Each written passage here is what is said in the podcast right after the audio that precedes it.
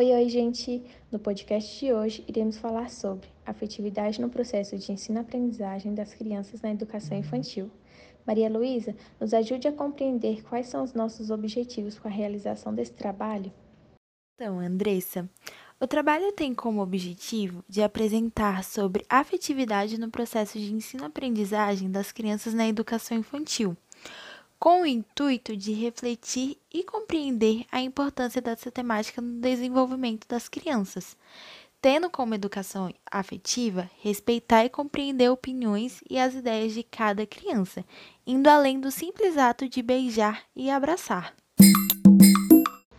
Para a entrevista de hoje, contaremos com a presença de uma professora da educação infantil que irá nos ajudar a compreender um pouco mais sobre essa temática. Professora, se apresente, por favor. Meu nome é Maria de Jesus Barbosa, tenho 47 anos, trabalho é, há 10 anos, né, na educação. Eu amo a educação infantil, eu escolhi ser professora de educação infantil, já atuei com o primeiro ano, berçário, e atualmente estou no Infantil 3, com crianças de 3 anos, e trabalho no Valparaíso de Goiás. Então vamos começar com a nossa entrevista. Então, professora, a senhora acredita que o ambiente escolar pode favorecer a afetividade com o educando? O que pode ser feito nesse ambiente? Bom, o ambiente escolar, ele pode sim favorecer o afetividade com o educando. De que maneira? Quando o professor está disponível, quando o professor trabalha com a faixa etária que ele gosta, é, ele consegue ver a escola além do que ela tem de material. Você pode preparar um ambiente afetivo para você receber seus alunos. Você pode preparar sua sala, com brincadeiras, com jogos, com música, principalmente os primeiros dias de aula, porque é ali que você vai formar um vínculo de afetividade com seu aluno. Então eu acredito muito que o ambiente escolar, ele pode sim, você pode, o professor pode transformar sim o ambiente escolar em um ambiente de muita afetividade. Muito bem, professora. Então podemos entender que é necessário que a relação entre o professor e o aluno seja prazerosa, para que assim a criança tenha uma aprendizagem mais satisfatória. Isso irá ocorrer mais intensamente se a afetividade estiver incluída nessa relação, pois essa está presente em várias esferas da nossa vida, principalmente na escola, onde ocorre a aprendizagem mais específica do conhecimento. Pois quando se fala em afetividade para aprendizagem, é preciso considerar as características do ambiente escolar, visando os processos cognitivos de todos. E a senhora acredita que a rejeição da criança com a escola tem a ver com a falta de afetividade? Bom, a rejeição da criança na escola, eu acredito sim que tem a ver com a falta de afetividade. Por exemplo, você recebe a criança, o professor recebe a criança pela primeira vez na escola.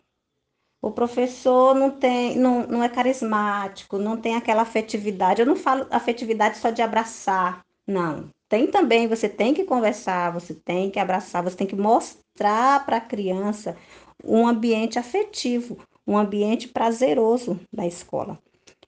Então, é, o professor tem que, que organizar o ambiente escolar, principalmente a sala de aula, para que a criança sinta, sinta, se sinta bem recebido, se sinta amado naquele ambiente, para que ele possa voltar no outro dia e no outro dia e gostar de ir para a escola. Então, a afetividade constitui-se como fator essencial na vida escolar. Com isso, o professor precisa estar ciente dos problemas que pode enfrentar e preparado para resolvê-los. Isso porque muitas crianças revelam rejeição à escola devido à primeira infância tumultuada e carente da afetividade. Estão conseguindo entender? Está dando para entender sim, Maria Luísa?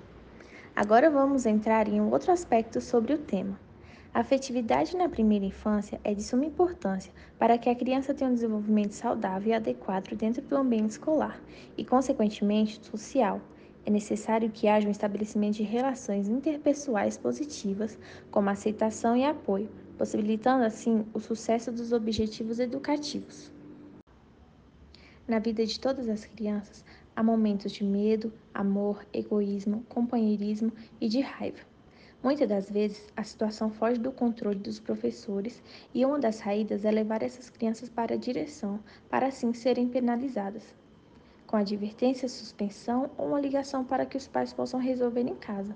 Mas com a aprendizagem, essa criança, essas crianças terão que lidar com seus problemas quando não há um suporte afetivo no momento de fúria. Como nós professores podemos lidar de um jeito diferente, além de penalizar? Como podemos ajudar essa criança em um momento de fúria de forma mais afetiva e acolhedora?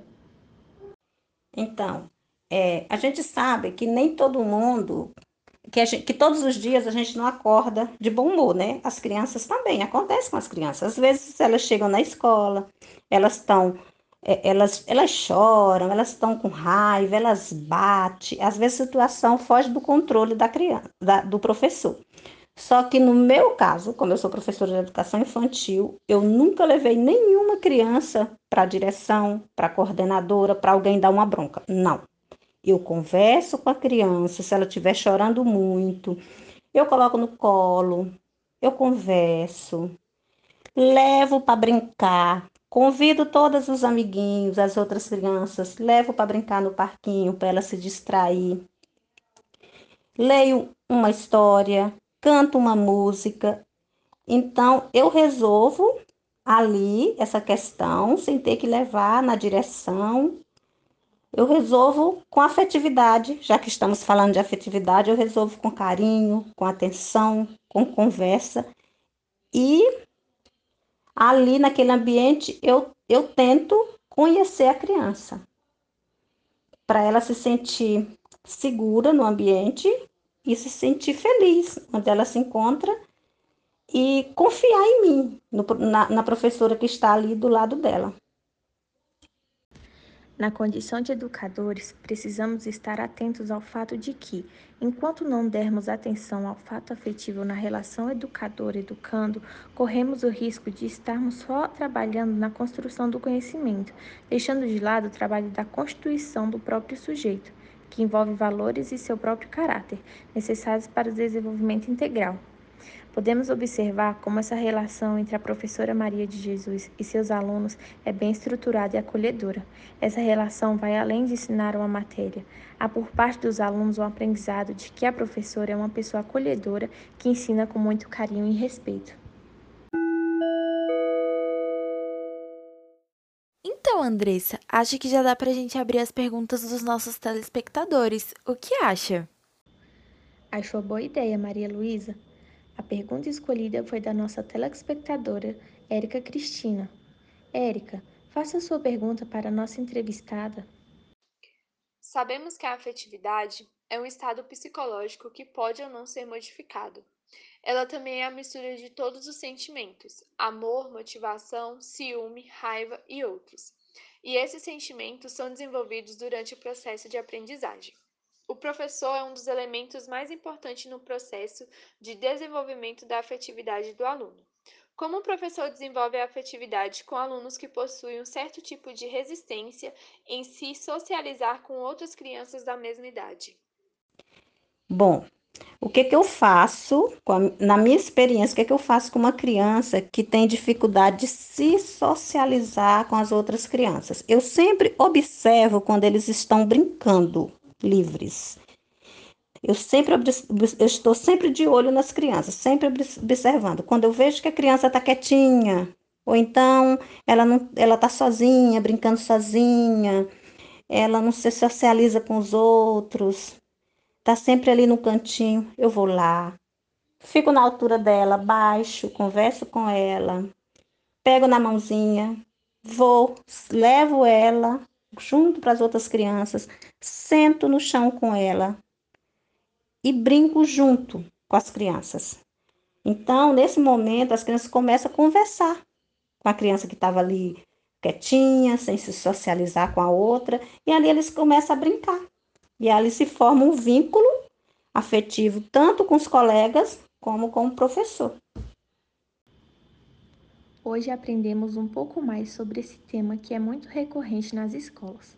E é isso. Esperamos que tenham gostado e aprendido um pouco mais com a gente. Tchau, galera. Até o nosso próximo encontro, hein? Tchau, pessoal!